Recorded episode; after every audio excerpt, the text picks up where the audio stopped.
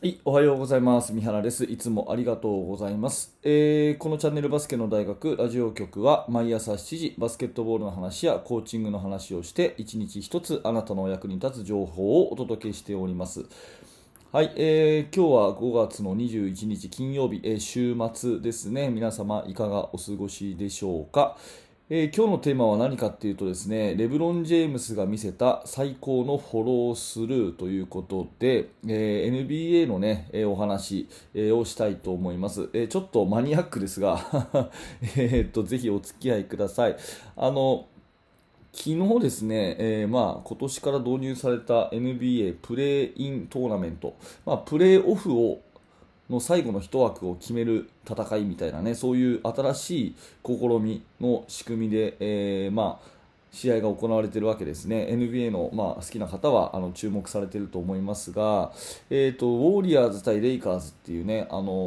もう NBA ファイナルでもいいんじゃないかっていうような熱いゲームが昨日繰り広げられたわけですね。まあ、勝った方がプレーオフに行けるという、でなんでこの2チームが今当たるんだっていうように思うぐらいのですね、えー好カードだったわけですけれども、まあえー素晴らしい試合で、えー言っちゃうとレイカーズが勝ったということですね。で最後の最後でうんと決勝シュートはレブロン・ジェームスのスリーポイントですね、インサイドにボールを入れてディフェンスが収縮したのをインサイドアウトで帰ってきたやつをレブロンがスリーポイントディープスリーをパーンと打ってズバッと入って決まりということで、えーとまあ、ツイッターとかを、ね、見ていただいた方はですね昨日は多分レブロン・ジェームスのそのシュートを何回見るんだろうっていうぐらいバズりにバズってましたので、えー目にした方がいると思います。私はねいつも NBA を見るときに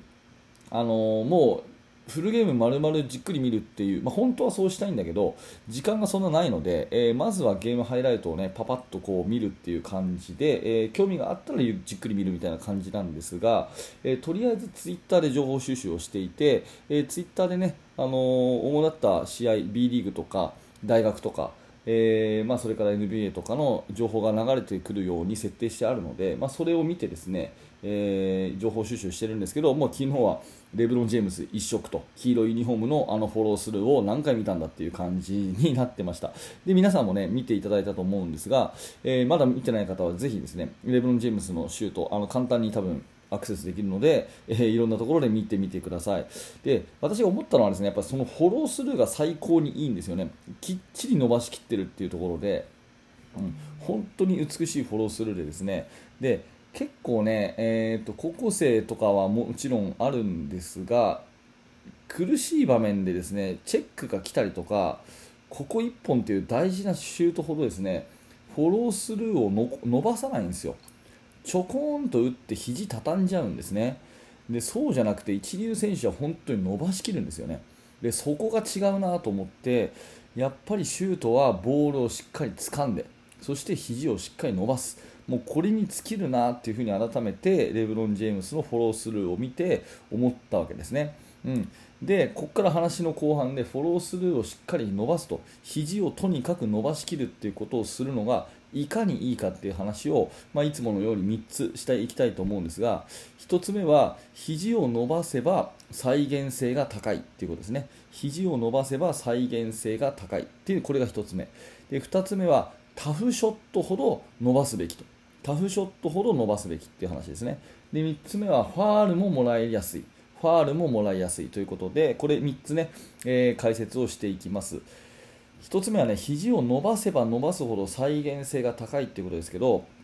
シュートっていうのは毎回同じように放れる方がいいじゃないですか。練習中もそう試合中もそう前半もそう後半もそう全く同じ、まあ、いわゆる機械のように投げることができるっていうのが理想ですよね。っていうことはボールを離す瞬間が毎回一緒な体の使い方をすればいいわけですね。ここ大事なんで繰り返しますけどボールを離す瞬間を全く同じにする体の使い方をしなきゃいけないですよね。でそうなった時に肘をピッと伸ばすってことを毎回やっとけば毎回同じ体の使い方になるじゃないですか。これ言ってる意味分かりますかね？肘を伸ばすってことを毎回やっとけば毎回同じ体の使い方になりますよね。そこをですね肘をこう畳んでちょこんちょこんとシュートを打つと毎回どこで手から離れてるか分かんないんですよね、うん、だから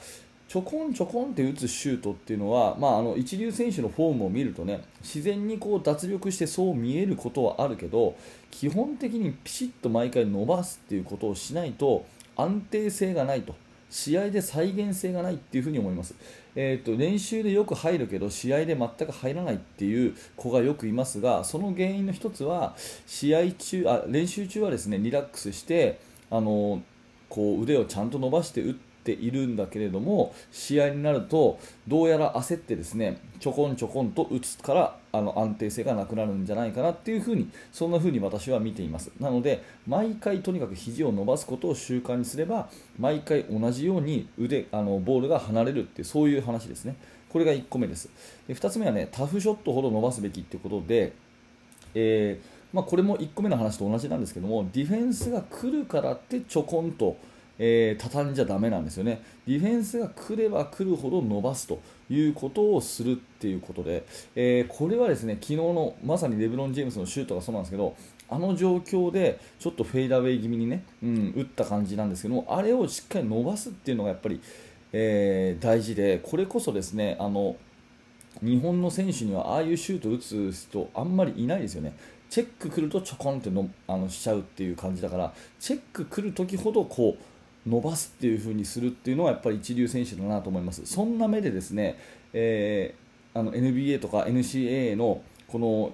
タフショット、いわゆるタフショットですね、チェックされながら打つシュートの動画見てみてください。みんなちゃんと伸ばしてますから、それをですね、えー、ぜひ意識させたいところだなというふうに改めて思ったということで、タフショットほど肘を伸ばすべきだということですね。えー、で3つ目はですねファールももらいやすいということで、まあ、これはゴール下とかね、えー、よくありがちなんですけど背の高いセンターの方がね、えー、ゴール下でシュートを打つときに、えー、肘を畳んでちょこんと打つと。そうすると監督、コーチはねおい、逃げるな、しっかり打てなんて言ったりしますよね、もうもちろんおっしゃる通りだと思うんですね、それは、まあ、やっぱり肘をぐっと伸ばすことでシュートが安定するということと同時にやっぱり腕が残っているとですねバチンとこうバチンって叩かれたときにですねファールが審判は吹きやすいんですよね。腕がしっかり残っていればですねファールも吹きやすいんですよね。それをちょこんとこう腕を引っ込めちゃうとファールされたとしてもよく分かんないんですよね、これはレフリーの視点になりますけど、だからそんなところも含めて肘をきちっとこう伸ばしていくっていうことはすごく大事かなっていうふに思います。ね。えー、まとめて言いますけど、肘をしっかり伸ばすと毎回安定したシュートが打てると。でタフショットの時ほどチェックが来た時ほど安定性が大事だから伸ばすっていう意識が大事、ね、でそうすると結果的に審判の目から見てもファールをもらいやすいっていう、まあ、こんな3つのね、えー、意味からやっぱりフォロースルーはしっかり残さなきゃいけないなっていうふに思いました。えーと、昨日の、ね、レイカーズ対ウォリアーズの試合の最後のレブロン・ジェームズのシュートを見ていただけると、えー、私が、ね、あいいなと思ったことが、えー、分かっていただけるかなと思いますのですいません、えー、ということでですねぜひレブロン・ジェームスまだツイッター上とかでね賑わってると思うので、えー、ぜひレブロン・ジェームスのシュートを見てみてくださいということでございました。